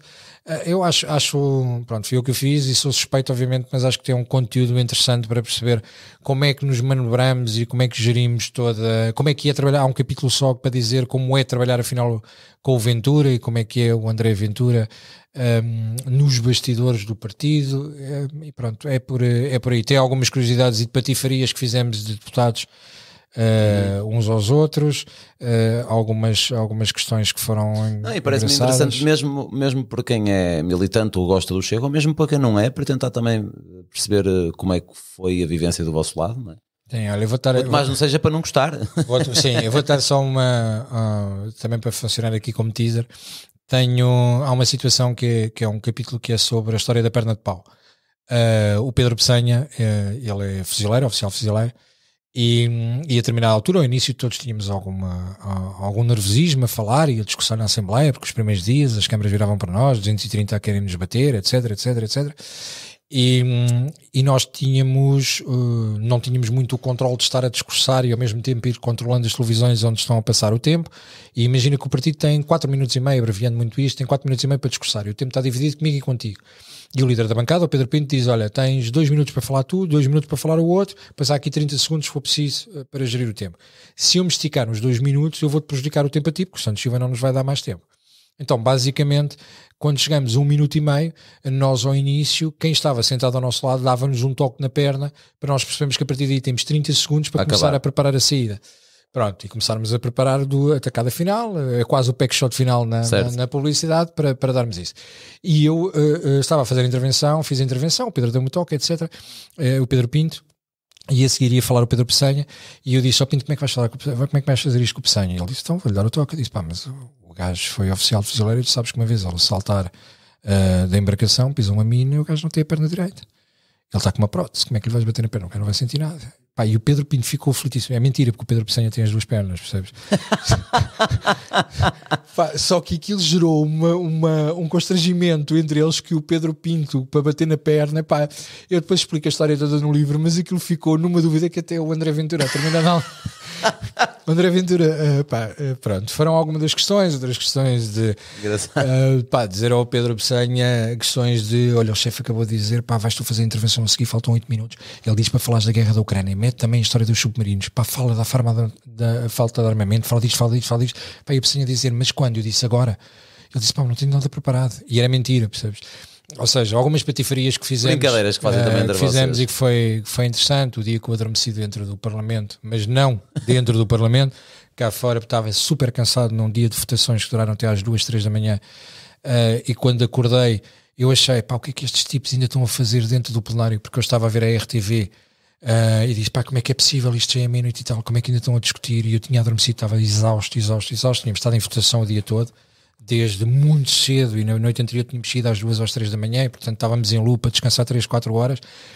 E eu vi na televisão e disse, isto ainda está a dar na televisão, vou descansar mais um bocado, porque isto estava em direto na RTV. Quando percebo que aquilo estava a demorar tempo a mais e entrei dentro do hemiciclo, que foi o espaço onde tu foste mandar o Costa para aqui e para ali, epá, e estava tudo apagado, porque o que eu estava a ver era a versão gravado, percebes? Aquilo não estava em direto, eu estava sozinho dentro do Parlamento, não estava absolutamente mais ninguém, e eu explico a estupidez que fiz nesse dia e o camelo que foi, percebes? o que o cansaço faz às pessoas. Ah, Olha, podes-me explicar aqui um, o caso do, do Maló? Uh, não é? Portanto, para quem não está a par, uh, era uma pessoa que estava nos quadros, nos, nos, futuros quadros do, do, do, Chega, e entretanto foi, uh, foram descobertos 80 e tal mil euros, ou 76. Quanto, qual era o valor? 75 mil, isso agora está na moda. É, é os 75, é, 75 mil. mil. Já vi que o pagamento é sempre o mesmo. Não, o outro era 75.800, acho eu. Acho que aqui faltava 800. Aqui era, faltavam 800, que foi para ir ali fazer umas coisas quaisquer, não sei. Pronto, mas foram encontrados cerca de 76 mil euros, então, em casa desse tal deputado. Não, não, não, não, não, não, não. Ele não tinha dinheiro assim. Uh, é, é, pronto, é eu vou contar, eu vou contar o que sei, uhum, ok? okay. Eu, tenho, eu tenho boa relação com o António Malo de Abreu, uh, não à proximidade ao nível de saber a vida dele, etc. Uhum. Mas ele era um dos deputados que sentava ali muito próximo do Chega e por isso sempre foi muito cordial comigo, muito simpático comigo. Era um daqueles que eu brincava quando dizia muitas vezes do vocês transfiram-se para aqui, olha, trouxe aqui fichas, assina aqui, pronto. Um, entretanto, foi. Nunca tive envolvido nessa negociação de, de, de, vir ou não vir, não passa por mim, passa pela Direção Nacional e pelo Presidente do Partido. Os convites são feitos pelo André Ventura, obviamente, e nós, e nós sabíamos disso. Uh, o Manuel Abreu, por acaso, no dia em que ele entra uh, como candidato do Chega, eu tinha estado com ele no bar, na brincadeira, a dizer: então, Maló, está na altura, tu és um tipo sensato e bom na Comissão de Saúde, devias era vir para o Chega, não sei o quê. E ele naquela altura já sabia que vinha e não me disse absolutamente nada, mas não tinha que dizer. Uh, e o que se passa com o mal do conhecimento que eu tenho, não quero, não quero induzir ninguém em erro, não teve a ver com o ter dinheiro em casa. Teve a ver que, uh, alegadamente, e segundo o que eu percebi, uh, o deputado Malo de Abreu tem morada em Coimbra. Ah, é isso, tem a morada, tinha morada deu, em Angola. E deu morada de Luanda. A mim o que me surpreende aqui, primeiro vamos várias coisas. Se fez isso, e o partido foi muito claro, não tem dois pesos e duas medidas, pediu um esclarecimento de cabalo ao Malado Abreu e pediu que ele viesse a público com uma justificação clara e inequívoca que não deixasse dúvidas a ninguém do que é que estava a acontecer. Ele não o quis fazer, remeteu-se ao seu direito de não o fazer e acho que o presidente do partido, André Ventura, teve mil por cento bem, que não existe, não é? Mas que teve mil por cento bem ao dizer, então, se existem dúvidas, não pode ser candidato do Chega, ponto final, nós não podemos exigir uma coisa aos outros e depois na nossa casa fazer de forma diferente. Há aqui várias coisas que me surpreenderam no meio disto tudo.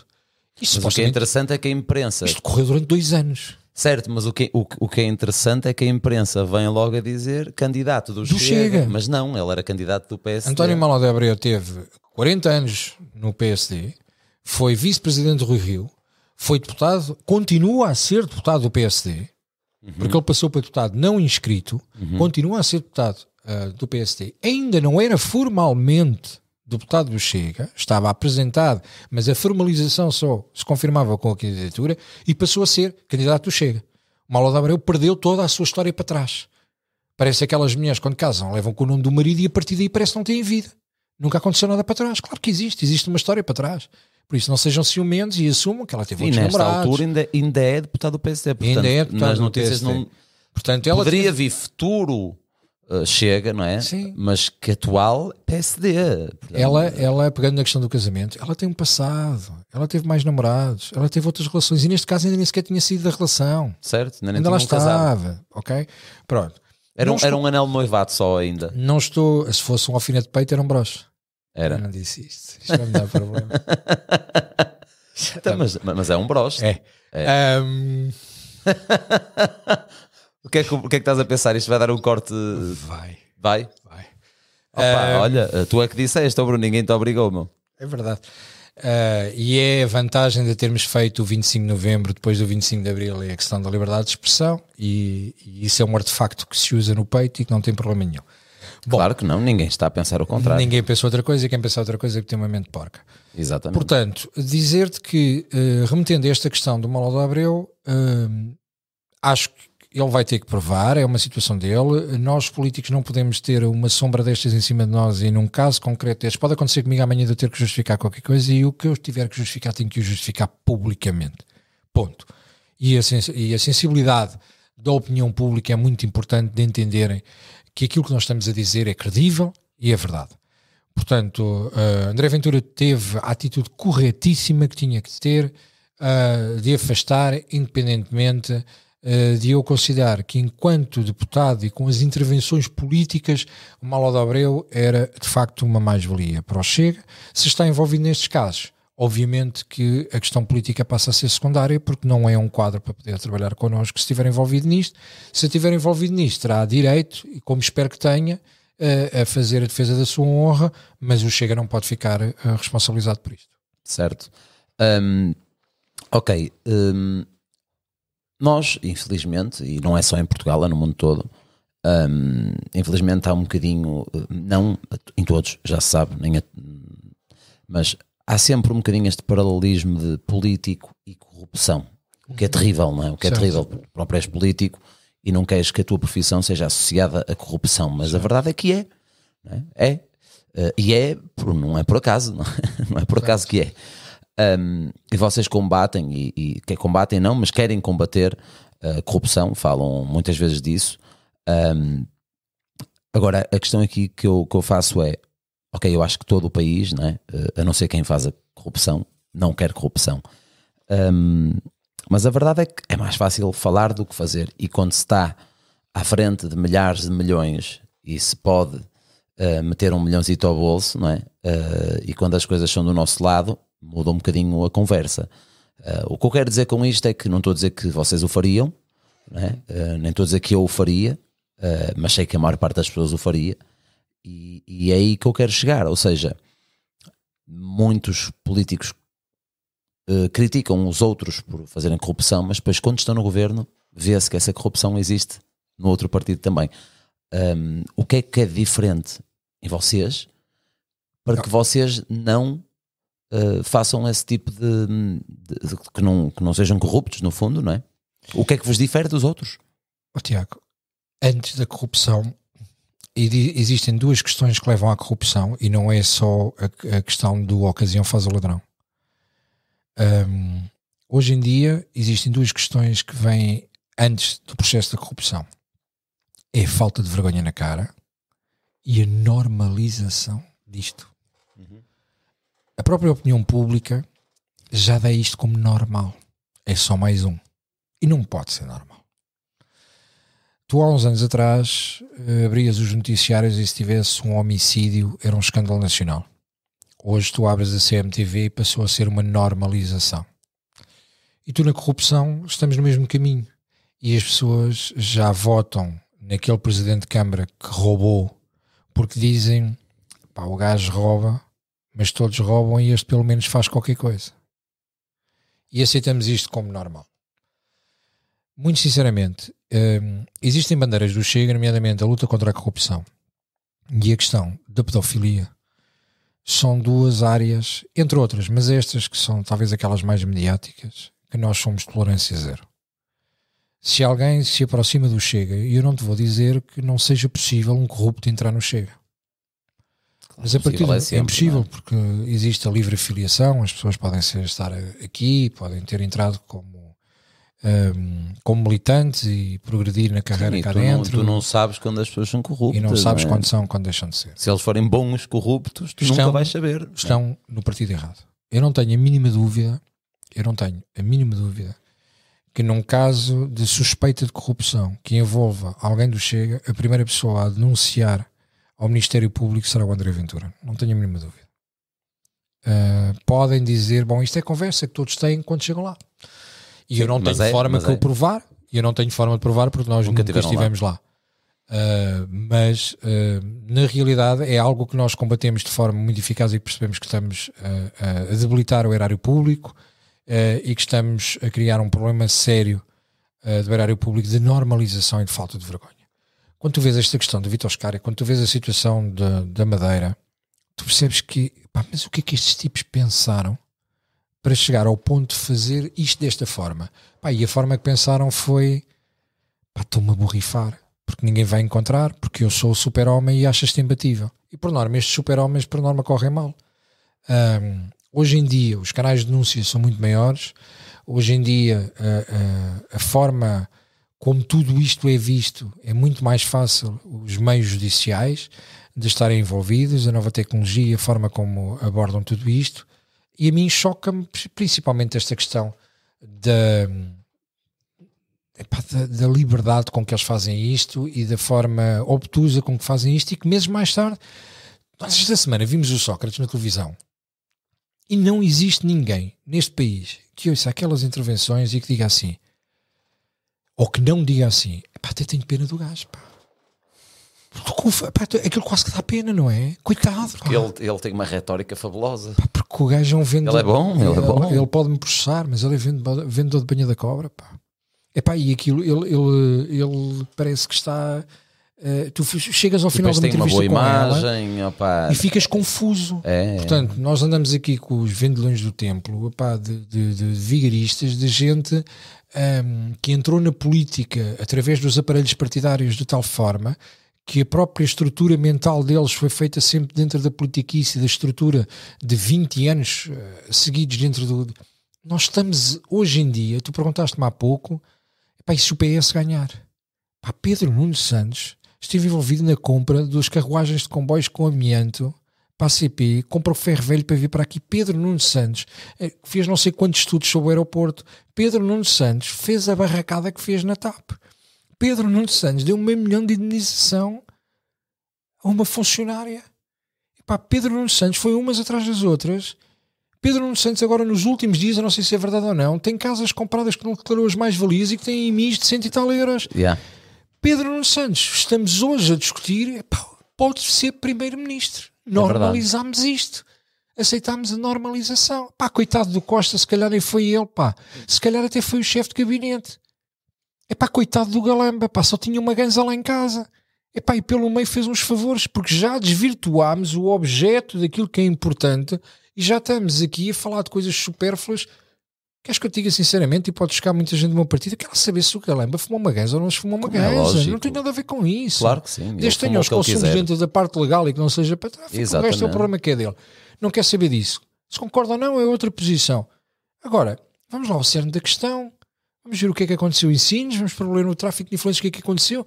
Andamos-nos todos a esquecer que há um ano atrás nós tínhamos Duarte Cordeiro, o Ministro do Ambiente na televisão a apresentar o pipeline para o hidrogênio como sendo uh, a última Coca-Cola do deserto para gastar 300 milhões num pipeline para fornecer a Europa e nós vamos ser a porta de entrada do hidrogênio, o hidrogênio verde, a economia dos 3Cs, como vem lá o Rui Tavares com a conversa, que não sai daquilo, fica ali em loop a economia dos 3Cs, a economia dos 3Cs, e pronto, fica naquela brincadeira. É o que eu digo, é o.